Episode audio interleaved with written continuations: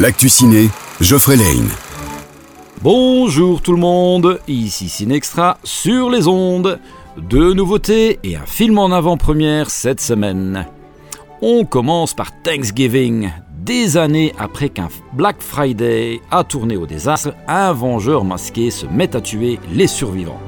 Un pur slasher pour les amateurs.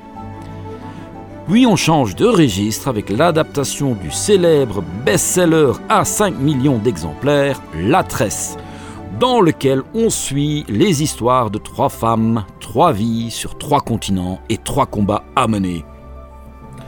On aura également les avant-premières de Migration, dans lequel on suit la famille Colvert, des canards qui vont pour la première fois migrer destination Jamaïque.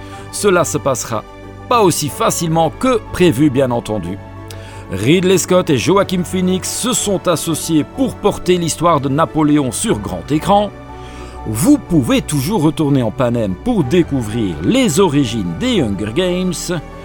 La magie est de retour chez Disney dans Wish en 2D et en 3D.